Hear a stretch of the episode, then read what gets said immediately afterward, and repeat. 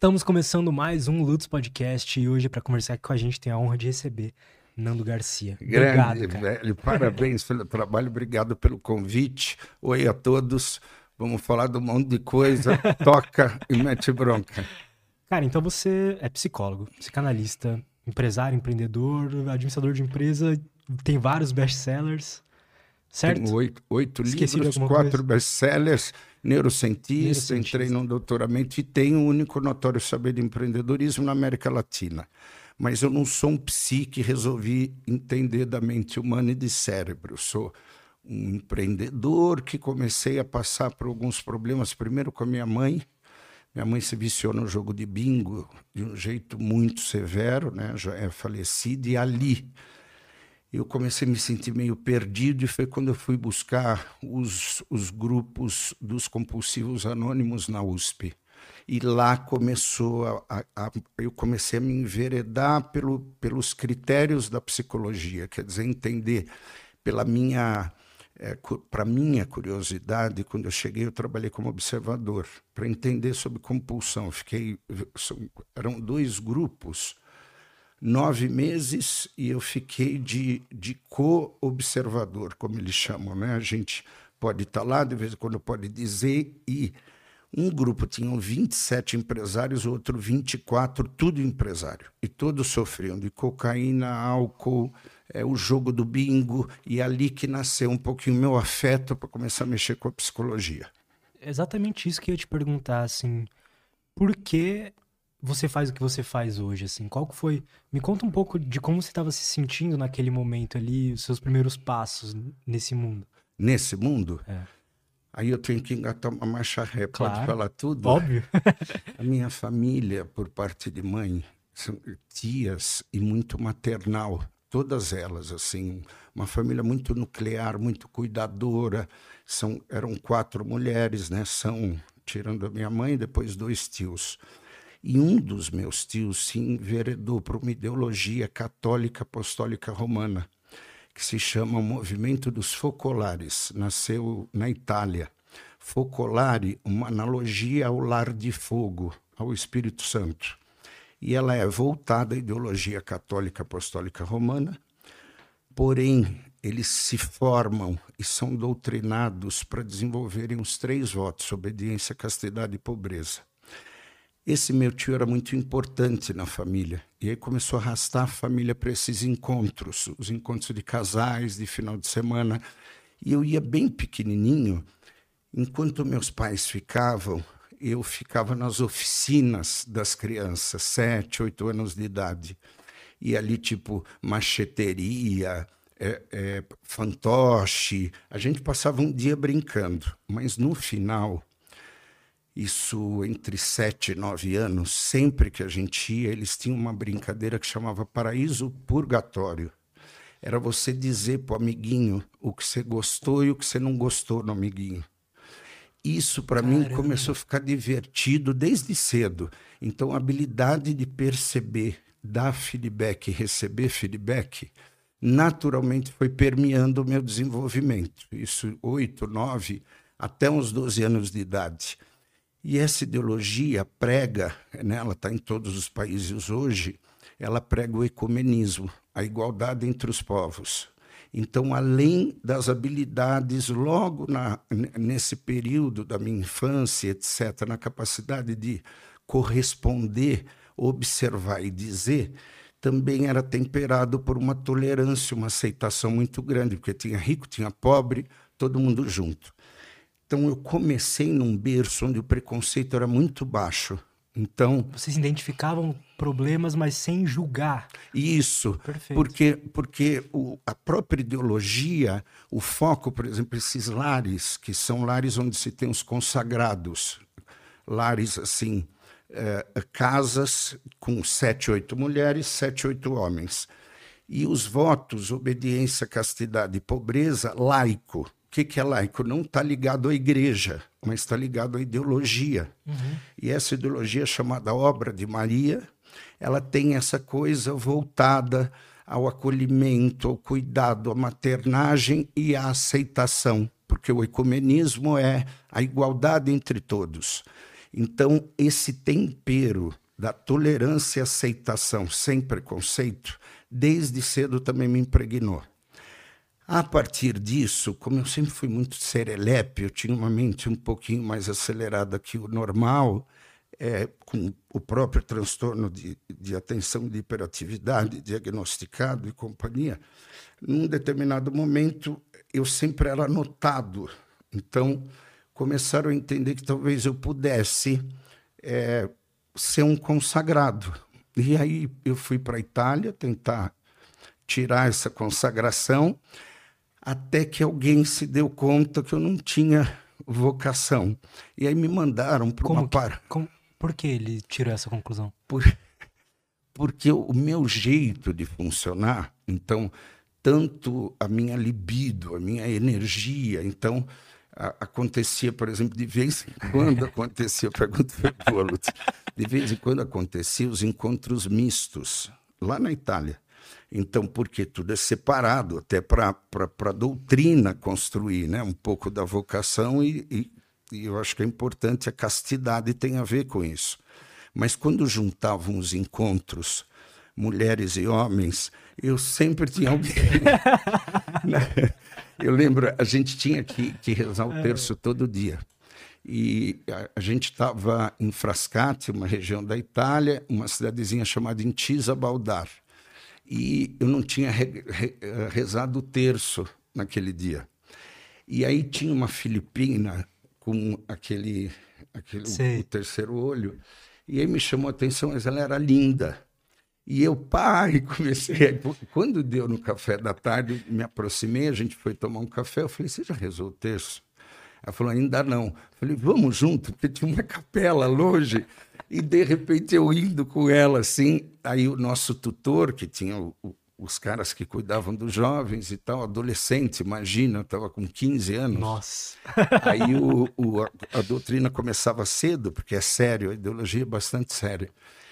E aí, de repente, chegou. Hoje ele é um frei franciscano, que inclusive fez os grupos dirigidos, né? fez o, o, o trabalho que depois vou ter oportunidade de dizer e chamava Klaus, um alemão. Aí quando eu vi, ele estava atrás da gente assim, e aí, onde vocês vão? Nós vamos rezar o terço. aí ele falou, eu também não rezei hoje, vamos junto. Eu falei, puta merda. E é esse, essa percepção, esse cuidado, essa proximidade, eles notaram. Né? Quer dizer, é, a minha orientação, de fato, desejava, mas a minha orientação vocacionada, como se diz, não, é, tinham coisas que não cabia para mim. Aí alguém com muita sensatez disse, se deixar eu conto toda a história, né? mas disse, virou e disse, vamos fazer o seguinte, Nando, volta para o Brasil, é, faz a experiência laica numa igreja. Aí me mandaram para uma paróquia em Cabo Frio durante 30 dias. E se realmente eu tivesse vocação, eu pediria para voltar. Essa foi a maior libertação que eu poderia dizer talvez uma das três maiores que durante a minha vida eu tive. Esse padre era sensacional, tinha uma compulsão alimentar. À noite ele acordava para fritar bife, ovo. Caramba. E eu, muito empreendedor, eu fui montar uma, uma barraquinha para ganhar dinheiro para a paróquia numa praia chamada Pontal do Atalaia, em Cabo Frio, no verão. Então eu, no verão, voltar, voltava e minha mão peluda desse tamanho ficava. Mão peluda, é, é, eu tinha muito tesão, assim, então a, a, eu me masturbava muito. e aí eu tinha que me confessar, então ficava aquela culpa e toda sexta-feira eu tinha que me confessar e eu, eu dizia e tal. Aí um dia ele virou e disse assim, Nando, você sabe o que é o que leva um cara para o céu, para o inferno? Eu falei, não faço ideia, ele é um, um equipamento chamado culpômetro. É uma varinha com 10 luzinhas que quando você vai entrar no céu tem alguém que passa assim você. Se a luzinha chegar até nota 5 é pouca culpa. Você não fez nada de errado para você. Então já te passam direto para o céu.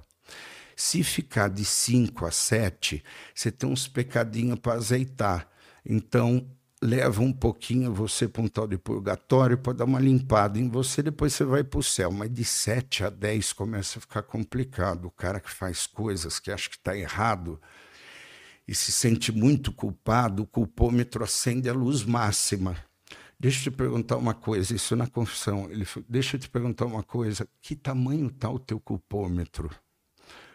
Falei, padre, eu acho que eu vou. Pro... Pois é, você acha que essa é a tua vocação? Puta, quando ele falou isso, eu, eu carregava uma pedra de, de 100 quilos assim comigo. Foi tirar, eu falei, acho que não. Então, Você sentia muita culpa, então? Porque eu tinha essa coisa empreendedora, essa coisa libidinal, esse tesão que sempre foi muito assim. E, e num determinado momento, esse cara com uma cabeça excelente, eu agradeço, esse padre já, já foi embora, mas eu agradeço ele até hoje. Assim. Então foi aquela sensação de liberdade. A partir dali, essa coisa de cuidar das pessoas, essa coisa maternal, acolhedora, aceitação incondicional, a capacidade de não se melindrar por feedbacks, a capacidade de dar feedback sem. Isso foi a minha primeira construção. Depois a mãe entra na, na complicação, eu perco meu pai muito cedo, num acidente fatal. Ele sai para ganhar um prêmio em São Paulo. Uma cidadezinha chamada Franco da Rocha, próximo ao subúrbio de São Paulo. E ele saiu no dia do aniversário para ganhar um prêmio nas tintas Grazulite, que é a divisão automotiva da Souvenir. E quando volta, volta num caixão lacrado. Oito horas depois, né, aqueles acidentes trágicos, somos em três homens e um mais velho. Aí veio aquela pressão do primogênito, quer dizer, você é o homem da família. A minha mãe casa comigo naquele momento, vem e me abraça, né, um, um linguajar psíquico, e eu incomodado, mas a mãe me carregava para tudo quanto é lugar. Até que num determinado momento ela começa a se envolver com o jogo é, e ali eu começo a entender que eu tinha que fazer o meu, a minha separação da minha mãe. Mas antes, muito assustado, comecei a me movimentar, entendendo um pouquinho o que, que eu tinha que fazer. Já tinha administração de empresas. Já era formado. Já. Para acomodar a situação, minha mãe tinha uma amiga que resolveu investir em uma franquia. E elas me convidaram, me convidaram para ser sócio.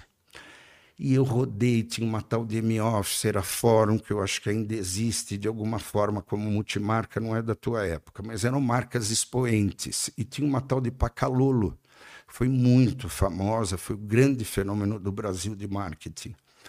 E eu identifiquei essa franquia como uma possibilidade. Só que quando eu comecei a ver a coisa, como o jeito que foi ficando, eu virei e falei, mãe, não vou ser teu sócio. Vou sair e foi nesse momento que eu chamo de luto psíquico, né? Quer dizer, minha mãe sofre um monte porque ela vive uma segunda separação e nesse momento eu abro a franquia com a outra sócia e mantendo o acolhimento da mãe, cuidando dela, mas já saindo da casa, querendo. Eu me torno maior franqueado desse grupo. Tive duas lojas no Rio, duas em São Paulo. A minha mãe abre um câncer severo e aí eu começo a cuidar da minha mãe junto com os meus irmãos e conheço uma metodologia chamada Empretec. Não sei se tu já ouviu falar. Ouvi no teu, na tua bio lá, Isso. no teu texto, mas é, eu não entendi o que. É um programa da ONU que foi desenvolvido por uma empresa norte-americana chamada MSI, Management System International, para comunidades eh, de, de, em desenvolvimento para focar o desenvolvimento de empreendedores.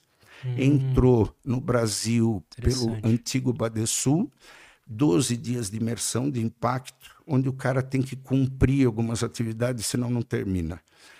E eu fui fazer esse, esse, já com as franquias, eu fui fazer esse curso e sempre fui da área de produto. Sempre me movimentei, gostei de desenvolver coisas. A minha própria mãe tinha uma coisa com estética, com a beleza. Até hoje eu gosto de decorar. É, é muito, eu saio da minha mãe, mas ela não sai de dentro de mim, né? Como é de todos, todos nós somos assim. Então não adianta. E esse é o papai Freud, né? Que vai explicar um pouco para a gente. Primeira infância de 0 a 2, segunda infância de 2 a 7, rejeição por parte de figuras paternas, aceitação demasiada por parte das mulheres da nossa vida muito reforço positivo.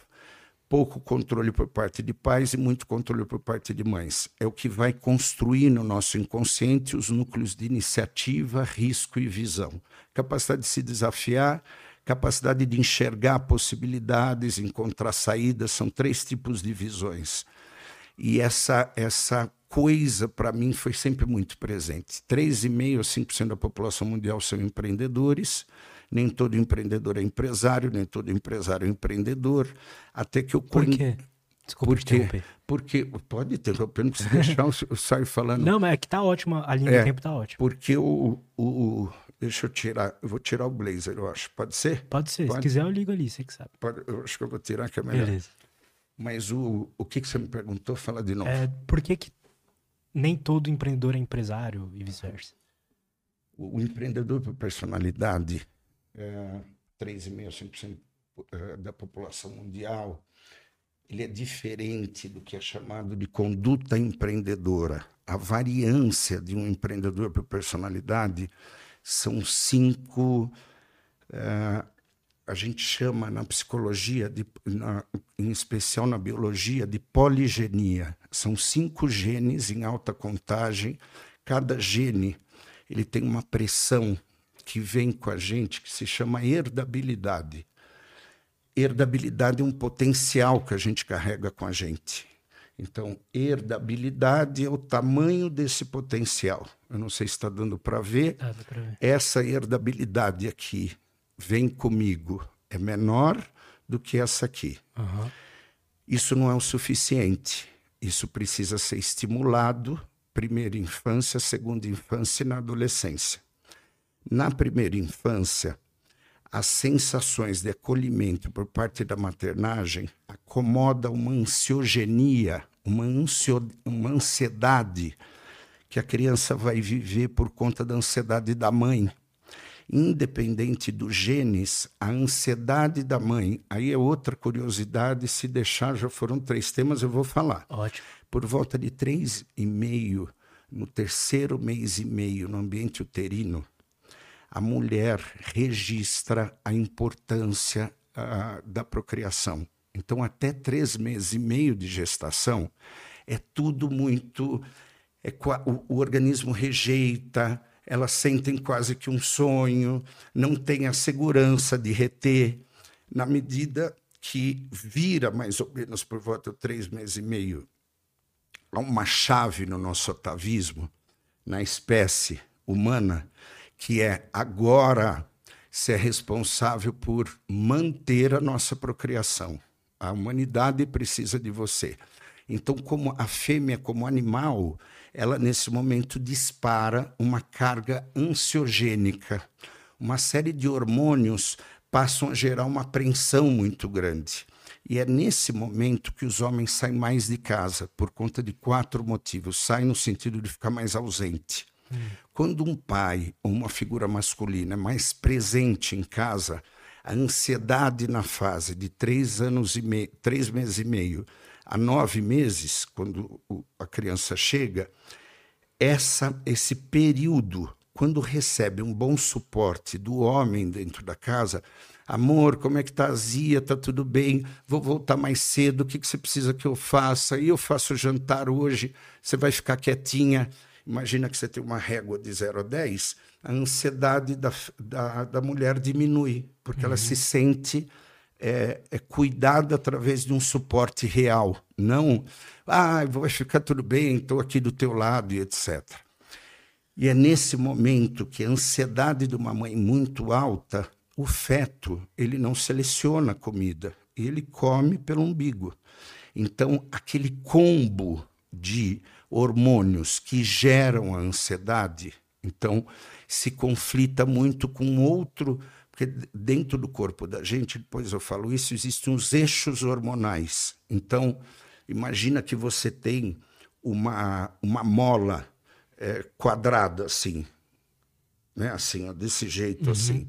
Se você puxa um hormônio, você aumenta, você disfuncionaliza o eixo. Então, as mulheres vão ter dois eixos muito importantes que acontecem na gravidez. Esses hormônios que compõem esses aqui, noradrenalina, a própria dopamina, a serotonina, são todas inas, são excitatórias, como taurina, cafeína, cocaína, sibutramina. Então ela fica eufórica e ansiosa. Em outro combo que tem uma relação com a calma e a parcimônia, pensar de uma forma simples e voltada à sobrevivência. Esse conflito, quando o homem não está presente, é muito grande na mulher. Então, a ansiedade, imagina uma régua de 0 a 10, uhum. sobe para 8, 9, e adivinha quem está sentindo? O feto.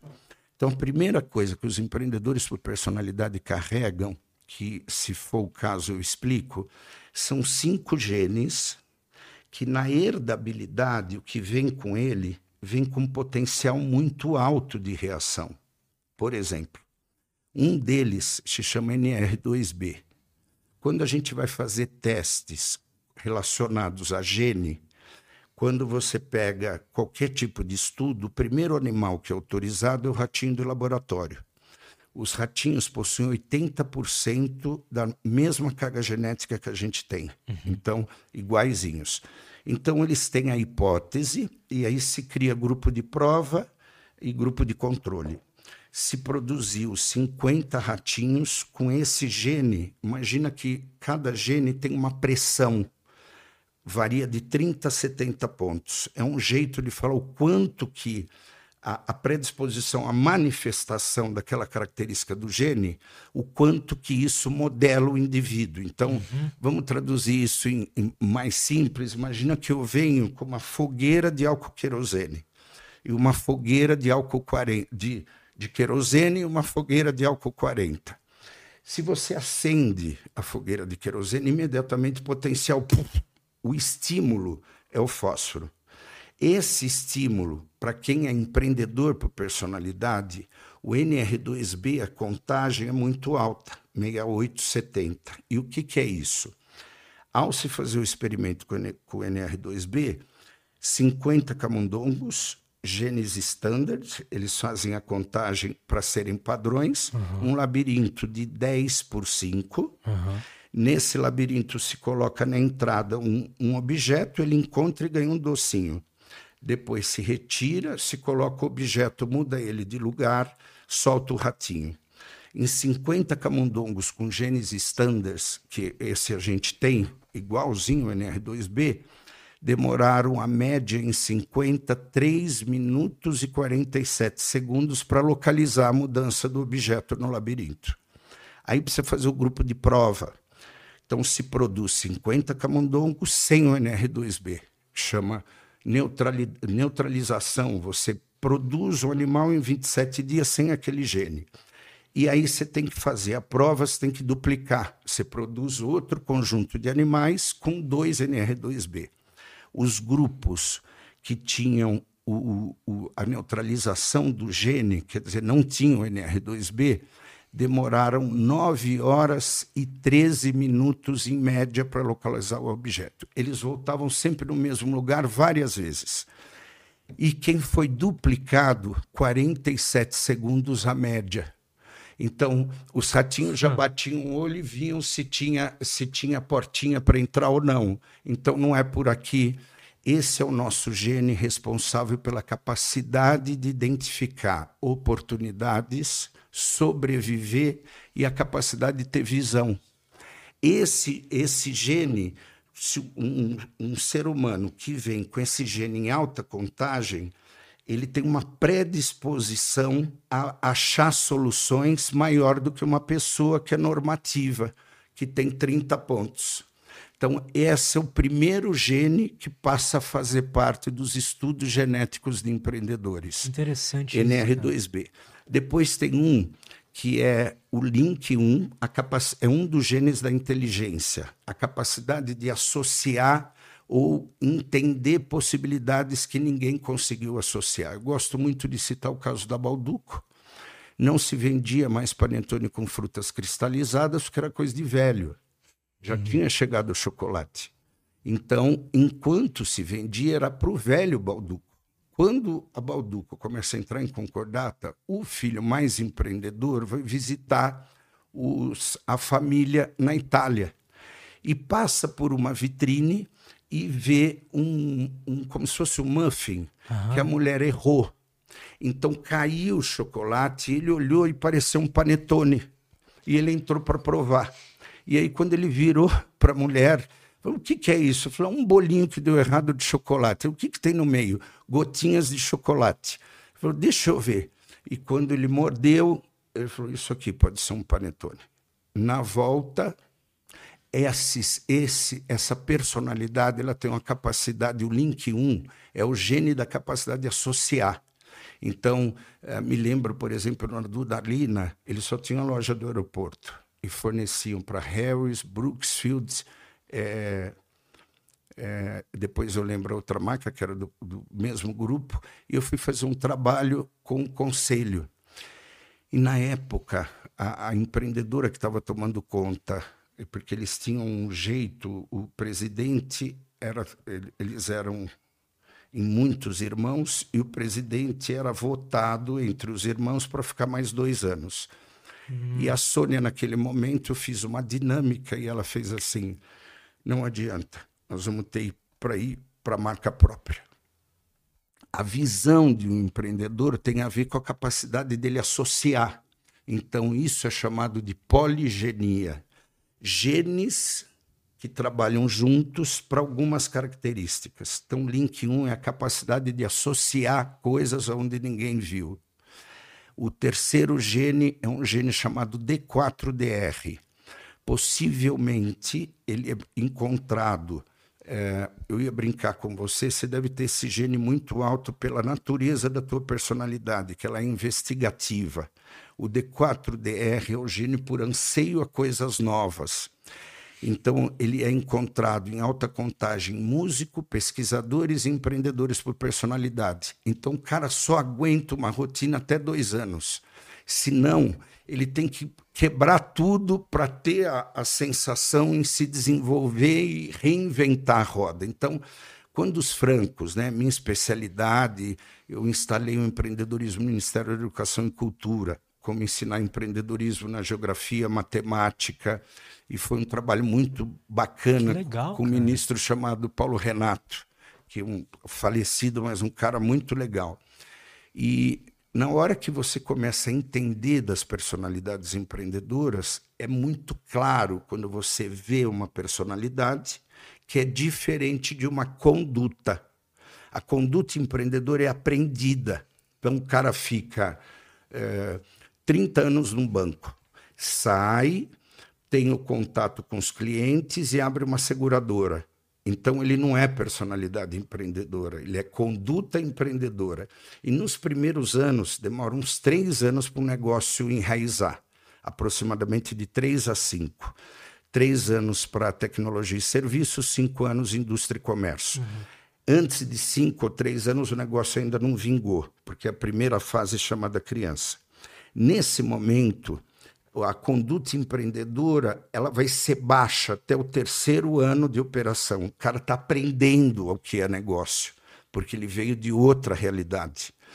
A, seg a segunda fase é a conduta em desenvolvimento. Ele vai pegando o jeito, o negócio vai funcionando a partir do cinco e sétimo ano.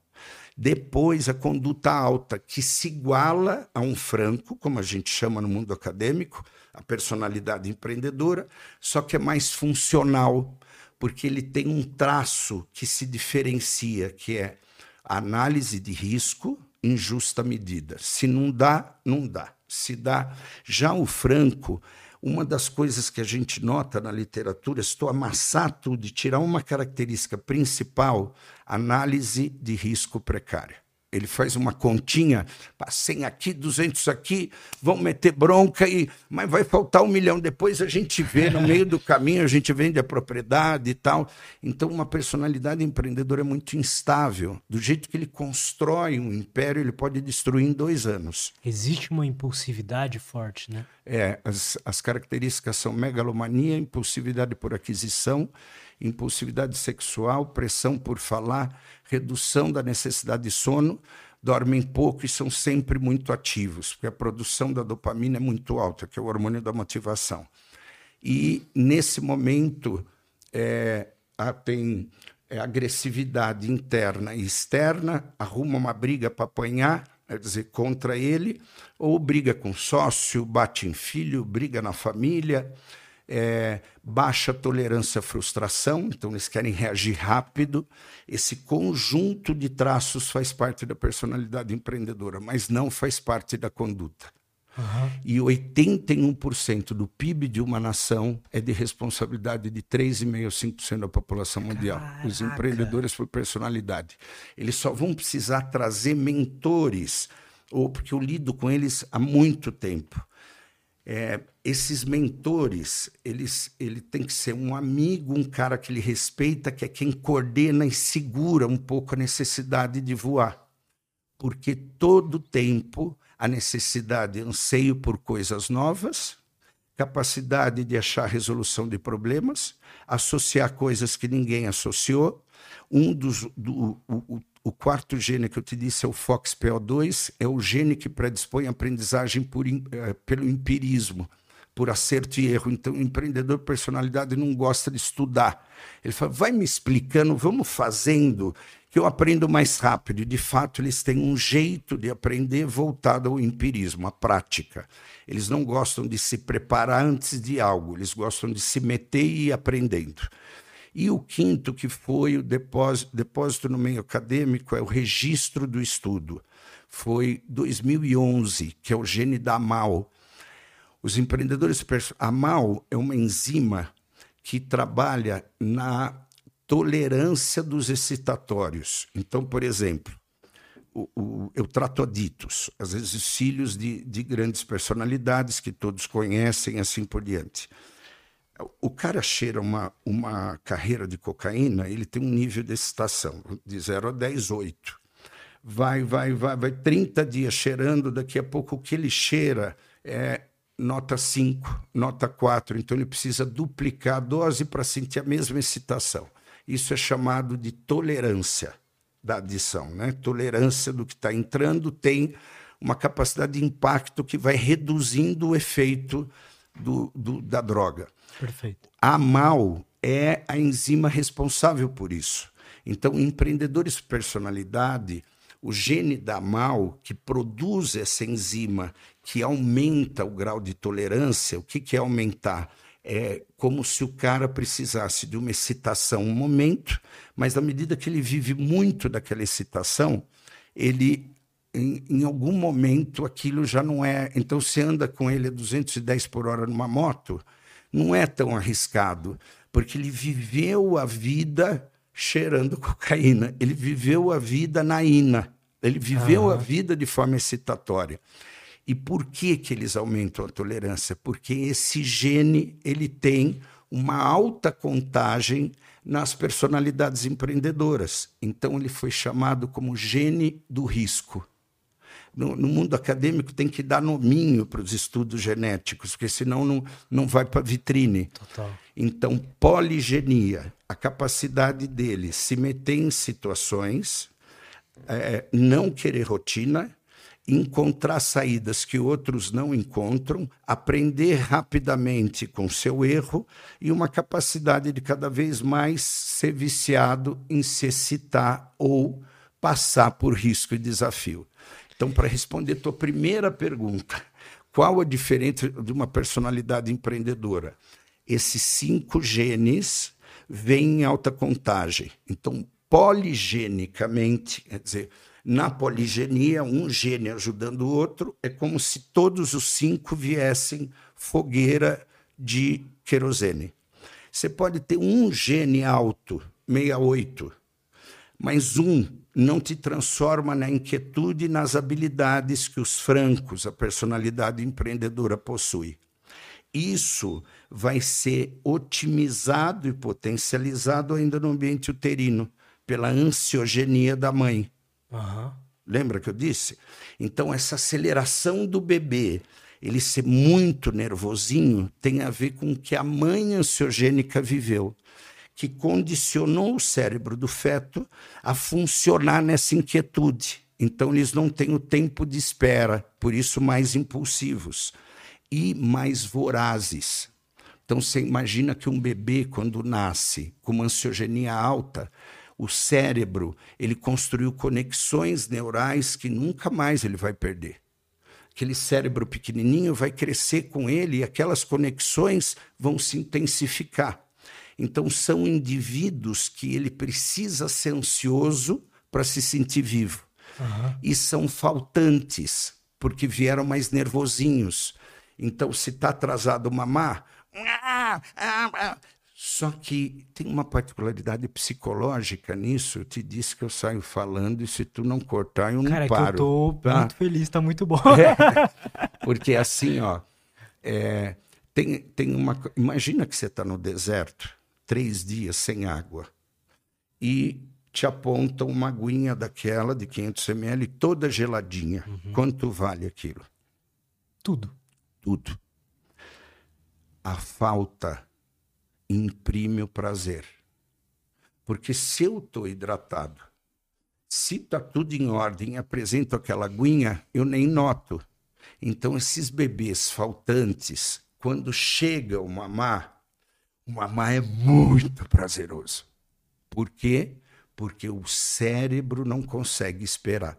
Então, quando chega, a intensidade do prazer é maior. Então, quanto maior a falta, mais desejo de realização. E quanto mais desejo de realização, mais vício.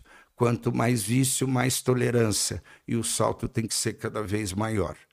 Essa personalidade ela vai ter uma ativação de 0 a 2 e de 2 a 7, em especial de 2 a 7, ausência e rejeições de pais. Todo empreendedor de personalidade precisou ter pai faltante. Então, nenhum pai pode ser o suficiente se você quer desenvolver isso na educação. Eu trabalhei muito no Ministério da Educação e Cultura para convencer um bicho. Desculpa quem vai ouvir. Eu amo vocês, aprendi um monte com vocês, mas foi uma úlcera morando em Brasília. São os psicopedagogos chatos e com muito carinho um beijo no coração de todos que estão ouvindo. Mas uma das coisas importantes foi eu, eu mostrar a essas pessoas, porque imagina que quando o ministro Paulo Renato me contratou, eu entrei no MEC, ou, ou fui responsável por esse trabalho, ele disse assim: oh, nós não podemos usar a palavra empreendedor. Como assim, ministro? Não pode, porque tem um povo, que era ano 2000, o que, que parecia? Falar de empreendedorismo na sala parecia capitalismo. Uhum. Quer dizer, você está você está incentivando. Então, para eu construir a compreensão que dá para ensinar matemática montando uma pizza e aprendendo a formar preço, para eles, você está instigando o capitalismo. Então, isso tudo foi um trabalho no MEC para a gente entender. Personalidade é uma coisa, conduta é outra. A conduta empreendedora, aprendida a empresariar, ela tem mais estabilidade do que a personalidade empreendedora que oscila mais, porque o traço marcante, análise de risco precário. E aqui, análise de risco em justa medida. Então, quando você me perguntou lá atrás o que é a poligenia, vem comigo, mas não é o suficiente, porque precisa dos estímulos na criação.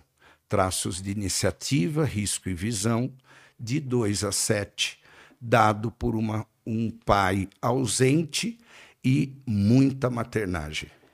Entendeu? Entendi. Cara, muita coisa faz sentido. Piro cabeção, piro cabeção. É, uma das coisas é a gente falar da ciência um pouquinho mais fácil, né? Então, toda essa compreensão eu tive que desenvolver para lidar com os empresários, porque nesses grupos dirigidos, de 22 a 27, 1.500 funcionários, 50, 10, 5, eles ficam comigo durante nove meses. É, cinco encontros e três dias de imersão presencial, como eu estava te dizendo, Pacto de Silêncio de Verdade, e ali eu desnudo eles. Então, tem tanto personalidades empreendedoras quanto condutas empreendedoras. Então, Perfeito. Então, empreender, nem todo empreendedor é empresário, nem todo empresário é empreendedor.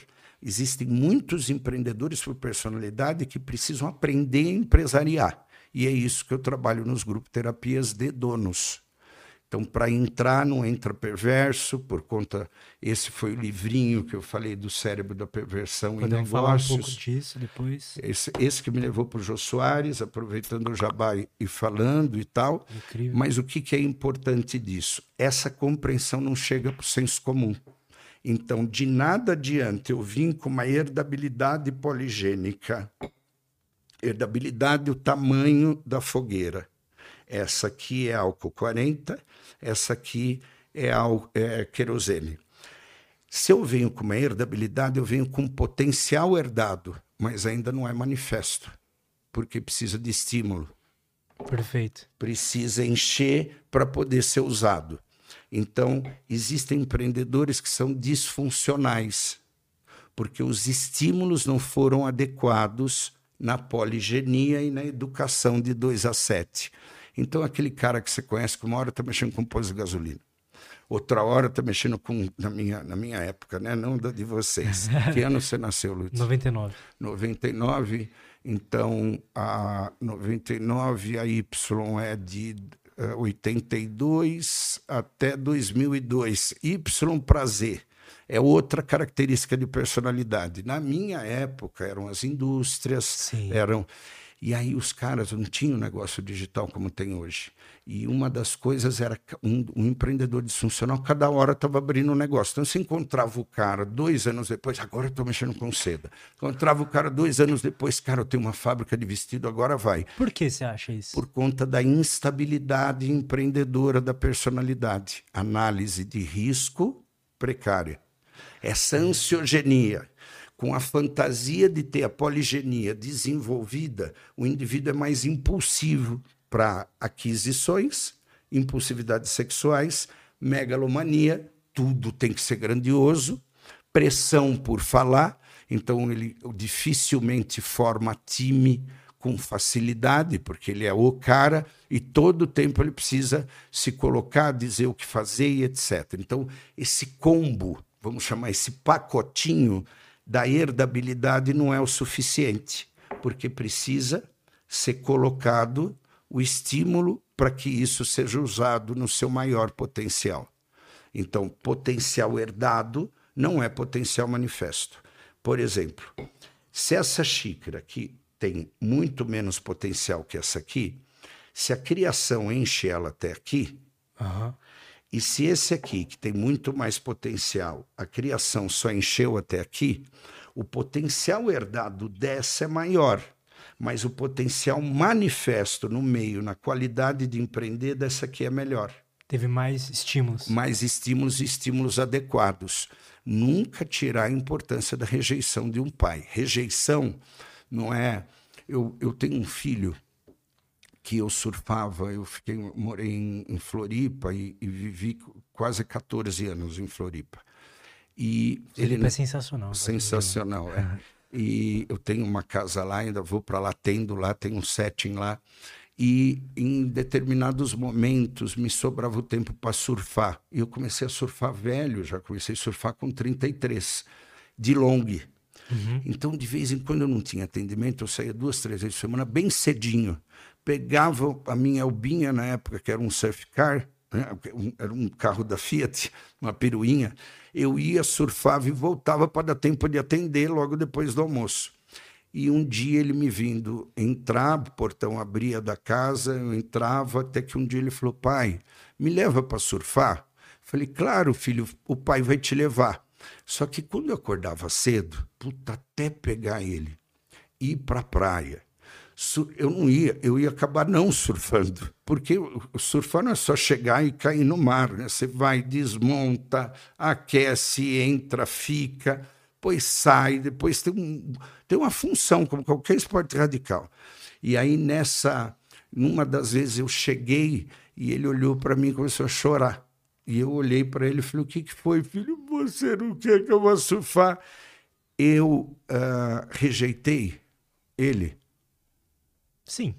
Eu não. Você não. Mas ele se sentiu rejeitado. Perfeito. Essa é a rejeição na literatura. O filho sente a falta ou a filha sente a falta da presença do pai. Ele vai interpretar aquilo. Assim.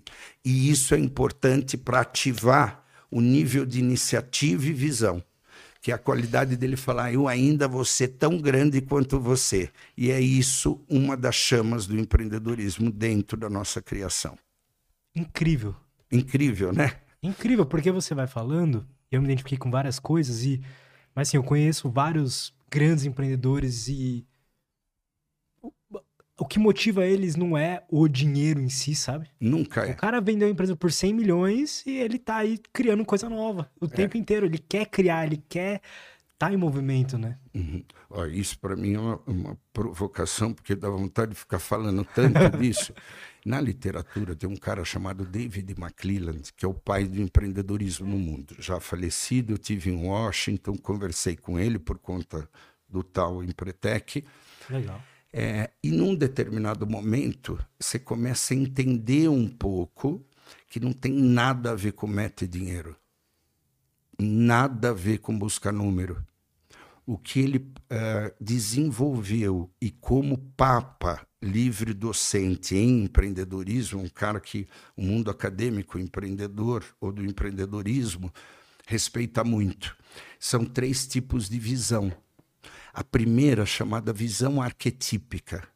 Eles se movem por arquétipos, fantasias que eles veem o quadro quase pronto, como se fosse de fato deles aquele terreno, ele vê como vai ser a casa, onde ele quer a piscina, ela talvez não exatamente o que vai acontecer, mas exatamente como a coisa vai se comportar no processo. Então, o carro, o barco, trabalhar, não trabalhar de segunda e de sexta, a fábrica, a fachada, e é mais ou menos assim. O cara começa a fazer é, é para ganhar dinheiro, começa a fazer a chuleta que ele sabe fazer para os amigos que jogam futebol no sábado e domingo, na própria casa. Aquilo começa a ficar bom. E ele compra um freezer, dois, a mulher começa a reclamar, ou, independente do gênero, a mulher começa a reclamar. Isso aqui não é restaurante. Na frente tem para alugar uma casinha, ele muda para lá e vai colocar uma placa, chuleta do Zé. Só que ele se lembra que ele passava as férias com o avô, que era um fazendeiro. E que quando entrava tinha uma placa de madeira maciça, Fazenda do seu Antônio. E ele olhou à frente e disse: Eu quero ter uma placa como aquela, chuleta do Zé. E ele foi ver o preço da placa. E o preço da placa era quase 80 mil reais as cadeiras de ferro, o freezer, para montar o, o, a chuleta do Zé, custava 50 mil. Então, todo o movimento que ele faz para crescer é em busca de uma imagem arquetípica. Eu vou ter isso na frente, e na medida que ele busca isso, o negócio começa a crescer. Então não tem a ver com dinheiro, tem a ver com arquétipos. Pô, sensacional. Isso, esse é o truque, por que, que não é dinheiro. Eu me lembro que eu tinha desenhado esse microfone assim, quando eu tava. Isso. Eu via todo dia, eu ficava imaginando um dia eu vou ter, um dia eu vou ter, o que eu quero. E aí deu. Isso é arquétipo. Entendi. Entendeu? E eu não posso emprestar um arquétipo, ele é próprio teu. Na, a minha primeira esposa, a gente sempre gostou de esportes em Floripa. Você faz jiu-jitsu, né? Eu faço. Você também, né? Faço. Eu vi uma fotinha, eu tô começando agora. Aquele ali me deu um pau outro dia, o Diego. É bom demais, né? É, eu, assim, tô, tô me apaixonando porque precisava ver outra coisa. Com a minha idade e quem eu sou e etc., aprender do zero é um exercício à humildade, sabe? Está sendo para mim fascinante eu chegar lá e não ser ninguém, e mesmo que as pessoas me referenciam, né, me querem e tal, mas você rolar com alguém que você não sabe direito o que você vai fazer. O Diego me pegou, uma hora a gente estava num rola, e eu desesperado, porque quem começa, faixa branca, fica espeluteado, né? Aquela coisa do instinto de sobreviver. Sim. Eu fui catando ele por trás, assim, arranhei todo o Diego. Eu falei, filho, desculpa. Mas, assim, para mim está sendo um aprendizado. Começar de novo a aprender um exercício que todo mundo teria que fazer. E vai aí uma provocação para a geração X, 6482, o quanto que a gente vai ter que ser é, humilde o suficiente para entender as novas gerações e aprender. O caminho é de mão dupla, mas a gente vai ter que se colocar em situações de aprendiz e não de comando, porque senão a gente não vai evoluir num mundo digital. E esse é um cuidado que muitas vezes, quando você entra num esporte novo, quem é um, alguém importante, tem uma potência, a gente é, reage a não ter o brilho. Né? Então, isso para mim está sendo uma, um puta aprendizado. O exercício, a humildade do recomeço. É um aprendizado e fica a dica para a geração X. A gente também, cara. Eu acho que a minha geração também, às vezes, acha que sabe muito. Perfeito. Entende? Velho. Louco então é... falar sobre isso, é isso aí. Então é, é uma via de mão é, dupla mesmo. É, porque o, as características de vocês, tanto a Y quanto a Z, as gerações se dividem em cinco grandes marcos. A primeira delas é a, os boomers, nascidos em guerra. Esse, Eu adoro esse nome. É, o, o, nascido na guerra, o que, que isso quer dizer? A disciplina, a determinação, a persistência, a resignação foi da cultura deles. Porque se tem dois tomates, tem que guardar para amanhã. Se bateu o, o, o, o, sino, o aviso, tem que correr para o bunker, não é para deixar para depois. Então, eles são é, voltados à hierarquia, já não estão no mercado de trabalho, à experiência, à disciplina, à determinação. Logo em seguida vem os baby boomers. Os baby boomers, a guerra acabou. Então eles começaram a descobrir a produtividade. O que, que é a produtividade? O vizinho, ao olhar, o vizinho está fazendo 10 mil tomates, eu vou fazer 11 mil. Então vamos virar à noite. E nesse momento, a intensidade para o trabalho, a redução da capacidade de exercitar o prazer e a qualidade de vida, marca os baby boomers. Mas quando a gente fala de, de geração, imagina um mangue.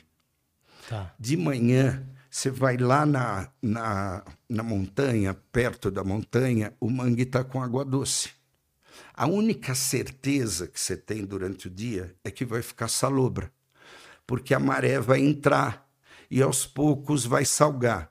Quando existe uma transição de uma geração para outra, é igual um mangue, vai entrando sintomas e vai trocando sintomas. Então tem uma, uma fase que se mistura os sintomas. Então, quando vem a geração X, que é a minha, como, como eu disse já, para quem não ouviu, de 64 82, vem um resquício da competitividade. O que, que ele está fazendo, o que eu tenho que fazer, e então essa parte da característica vem, só que vem uma outra. Tudo bem trabalhar, mas esperar 30 anos para usufruir, não nasce a geração mais empreendedora do planeta. Por quê? A geração leasing. Chuta a bola e corre atrás. Então, tudo bem, mas eu trabalho, mas trabalho, mas quero a cobertura, quero o carro importado, quero a Disney, e isso faz com que eles se mantenham conflitados, que somos nós. Mas o resquício da competição faz você, faz a gente enxergar a geração Y e a Z com petulância porque é uma natureza de vocês dar feedback livremente. Nós somos aprisionados no personagem na repressão. Então, o jeito, falava para você, não sei se eu tiro blazer, não tiro, uhum. porque a minha comunidade é mais velha, as pessoas que eu atendo são né, pessoas importantes e tal. Então, mas sempre fui vanguardista, então esse, esse, conflito é próprio da minha geração, e a minha geração, quando houve um feedback, mas quem você está pensando que você é? E a gente, por isso que brinquei sobre a humildade. A gente vai ter que entender que vocês, ao falar alguma coisa, não tem a ver com a, a quebra da autoridade ou da credibilidade de alguém, simplesmente é um feedback. É virar e dizer, Cara, eu acho melhor você fazer assim. E a gente não aprendeu isso. Então, uma das coisas que é o livro novo que estou lançando aí, agora, que é esse aqui da editora, recebi hoje fresquinho, presente, um beijo pro pessoal da editora Gente. Eu adoro a editora Gente. Eu Tem também. vários livros Ah, que legal. A Roseli é bem, feitos os livros. A Roseli vale é gedista, também passou Valeu. pelo GD. Esse é o livro novo, Negócios à Prova do Amanhã, que durante a pandemia eu assinei o, o um painel da McKinsey, que é um tipo de pesquisa internacional que você encomenda. Como eu tratava uma família importante, a filha é sócia da McKinsey, painel é assim, ó. Eu lancei o chocolate smash da Nestlé. Tá.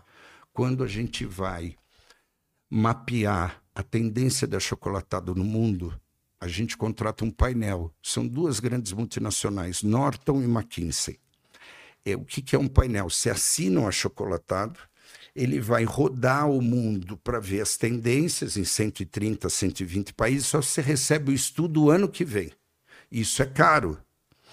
Como eu estava ali, a gente tinha aberto o lockdown, o, o, primeiro lockdown, o Brasil tinha aberto ali em abril, uhum. a McKinsey soltou o primeiro painel Covid. O que, que ia acontecer? Porque ela já vinha, por conta da China, vendo tendência.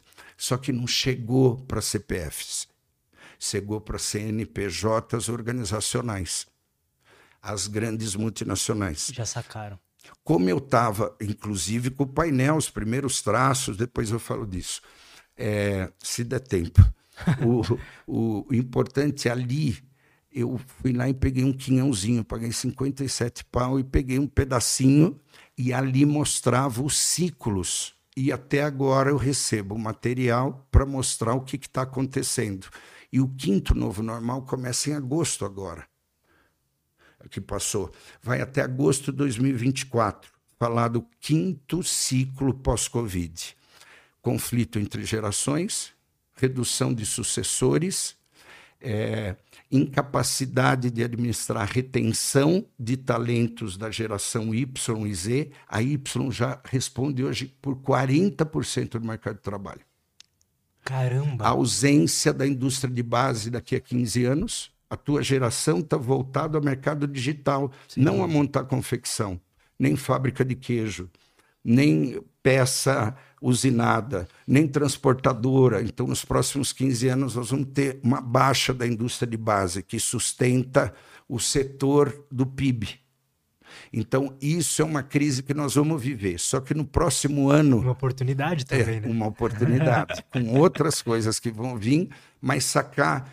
Tá, nasce agora, eu vou te convidar para o lançamento, oh. vou mandar para o pessoal.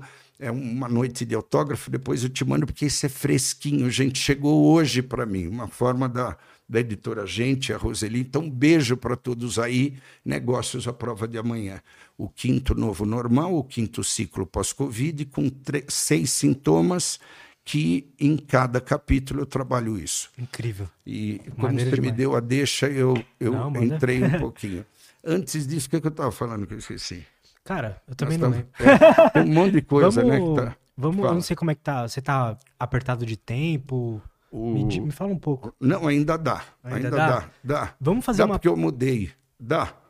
Vamos, vamos até quatro e meia? Que horas são aí? Quatro e dez. Quatro e dez? Então vamos. Vamos. vamos dá para ti ou não? Dá, claro. Tá. Sei que dá o tom. Tá? Fechado. Tá? Cara, então eu sou bem curioso, eu gosto muito do assunto. Não sei se é algo que você está tratando hoje em dia, enfim. Mas nesse livro aqui você estuda um pouco a, uma parte da, dessas pessoas de sucesso que são sociopatas, psicopatas, é isso? Uhum. Foi para isso que você foi lá no jogo? É, foi para isso que eu fui no jogo. Quer entender sobre isso aqui? É, cara, eu me interesso é. por esse assunto, é. acho legal. A origem do mal. legal. São três estruturas de personalidade que são construídas de 0 a 7. A primeira são os neuróticos. Tiveram proibitivos de 0 a 7 anos. Devolve o controle para o teu irmão. Essa roupa não é tua. Se você não comer tudo, não vai receber chocolate. Então, esses proibitivos construíram na gente ju juízes internos que têm culpa, uhum. que viveram na falta. Você é um neurótico, eu sou um neurótico, e o neurótico é a melhor saída. Ao contrário do que o senso comum pensa, teve proibitivo suficiente e esse proibitivo gerou uma falta. Então, a busca do indivíduo adulto vai ser ir atrás daquilo que faltou. Inconscientemente, obviamente, né? Queridinho papai Freud. Freud. É, e essa falta bate na porta todo dia. E essa falta, numa régua de 0 a 10, 5 é um dínamo. Porque você tem que responder uma busca para sanear o que faltou. Uhum. Então, todo neurótico tem culpa, deixa rastro e possui quatro síndromes. Síndrome do Salvador, vai chegar alguém que vai ajudar o cara, de um pastor a um consultor, de um tio que vai falar: pega um milhão aí, empreende daqui. Então, quanto mais neurótico, mais essa síndrome é alta. Calma, cara mas que... ele acredita que isso vai chegar. É, você, eu, você acredita que vai existir em algum momento o, uma ajuda fantástica. Isso é o neurótico de carteirinha, grande parte da população. A segunda síndrome, grande mesmo, e a melhor parte, porque você vai ver, a segunda síndrome é a ambivalência do amor, que é alguém para amar, daqui a pouco começa a se sentir sufocado, porque eu não posso sair, não posso mais pegar minha moto e rodar o Brasil. Não pode mesmo, você casou. Né? É outro jogo, é outro game. A síndrome do, do ambivalência do vínculo, que é alguém para confiar, que é um amigo, que é um braço direito, que é um confidente, e daqui a pouco, ai, que saco que eu tenho que ir em todo aniversário, em todo. E se esconde, eu não quero viajar com a pessoa, porque é neurótico, é normal. E a quarta, a síndrome da tranquilidade. Quer dizer, o neurótico acredita que um dia vai estar tá cheia a conta, nós vamos estar tá lá, lá, eu e você, no, nas colinas de Minas, que eu gosto, uma cachaçinha com alambique, com alambique próprio, e, e, lá e nós vamos estar tá se lembrando, fumando um charuto, como era aquela época. Quanto mais neurótico, maior a intensidade das quatro síndromes. Então, uhum. o neurótico, quando faz algo de errado, ele deixa um rastrinho, porque ele teve culpa, faltou, ele teve que buscar coisa que não podia. Até aqui, ok? Perfeito. Essa estrutura se forma até sete anos, não muda nunca mais. Segunda estrutura: perversos. Não tiveram proibitivos suficientes sociopatas e psicopatas. Ai, filho, você de novo colocou a bombinha no outro gato, estourou o gato, matou o gato, não deixa o teu pai ver.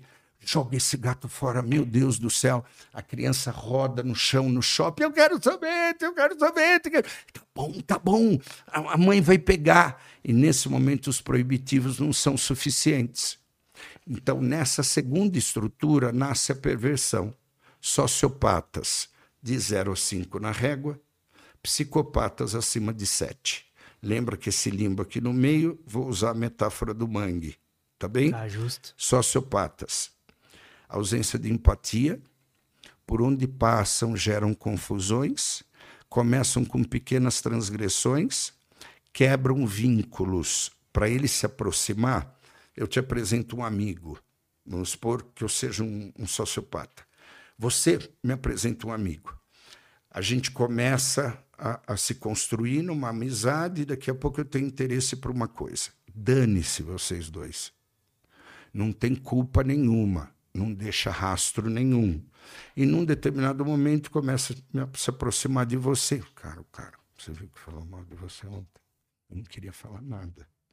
Mas, cara, muito mal. É melhor você nem falar com ele. Daqui a pouco, cara, você viu? Ele prometeu que não ia vir, daqui a pouco você começa a ficar cismado com o amigo.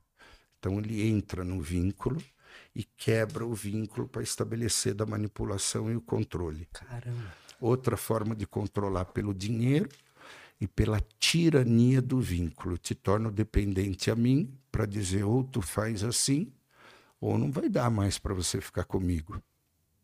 A outra coisa importante, a vida social de um sociopata você não consegue apalpar.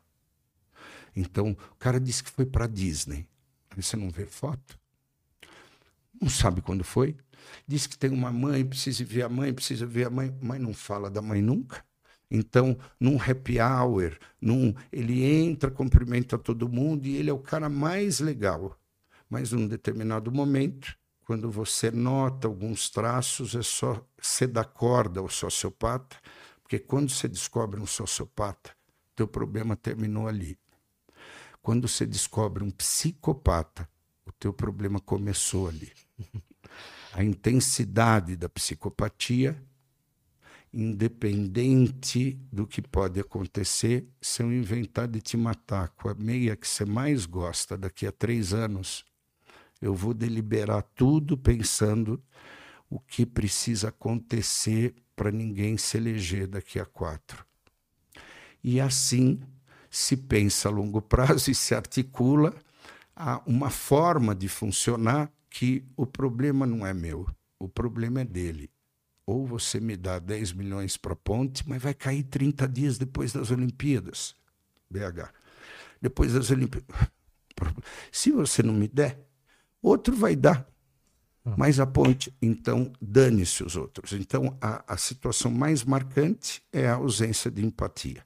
Depois, controle e persuasão pelo vínculo e dinheiro e a tirania. Mas isso surge de, de, dessa falta de proibitivos na infância? Deixa eu então te fazer uma pergunta. O que que diferencia alguém que, com falta de proibitivos, vira uma pessoa mimada e. e ah, não sei se é a melhor palavra, mas uma pessoa fraca, mimada, e de um Boa cara que pergunta. vira sociopata ou psicopata? A, a pessoa mimada, ele consegue analisar a consequência de uma situação. Então, a pessoa mimada briga por ter condições para ela, mas não por tirar a condição de outras pessoas. Um sociopata, não importa o que eu vou fazer, o importante é que isso vai ser meu, mesmo que eu vá te prejudicar. Então, um mimado não tem a capacidade de pensar o prejudicar o outro tem uma capacidade de pensar narcisicamente o que eu quero. Mas ele ainda sente empatia. Claro que sente empatia e tem o, teu tem o vínculo do núcleo de convivência, o primário na família, o secundário é fora, amigos, etc. É, é, são pessoas que também têm empatia nos vínculos e na capacidade de entender o outro. Na a, a, a sociopatia, a segunda estrutura, que é a perversa, é, acho que uma coisa importante para a gente notar é não existe a capacidade de um sentimento de culpa. Então é chamado de transtorno narcísico de personalidade. É um transtorno porque não tem cura, transtorna, e um sociopata, uma curiosidade é que eles nunca ascendem profissionalmente. Você encontra o cara, ele é gerente de uma empresa. Daqui a cinco anos você encontra de novo, ele é gerente de outra empresa. Você encontra e pasme. Ele encontra uma barreira. Isso, porque vão descobrir. Em algum momento ele vai deixar rastro. Tá bem? Então, isso é por isso que eu digo: quando, quando nota um, teu problema acabou. Eu tenho casos que, obviamente, como psicoterapeuta, é muito delicado, porque trabalhei com muitas organizações. Eu fiz a fusão do Bradesco com a HSBC, todo o tratamento psicológico, uh, nove vice-presidentes, cada, cada VP com nove a 14 diretores. Então, eu fiz o tratamento ali da fusão psicologicamente. Então, uma coisa que a gente precisa notar no mundo corporativo, no mundo normal, nós 3,5% a 4,5% da população mundial. Você vai encontrar cerca de 15 a 17 psicopatas até morrer. Quando se trata do mundo organizacional, a alta liderança de diretores para cima, o número sobe para 16%. Nossa. Então, nas organizações, é mais comum você encontrar e ter que lidar com personalidades de transtorno narcísicos, para não dizer qual a reguinha.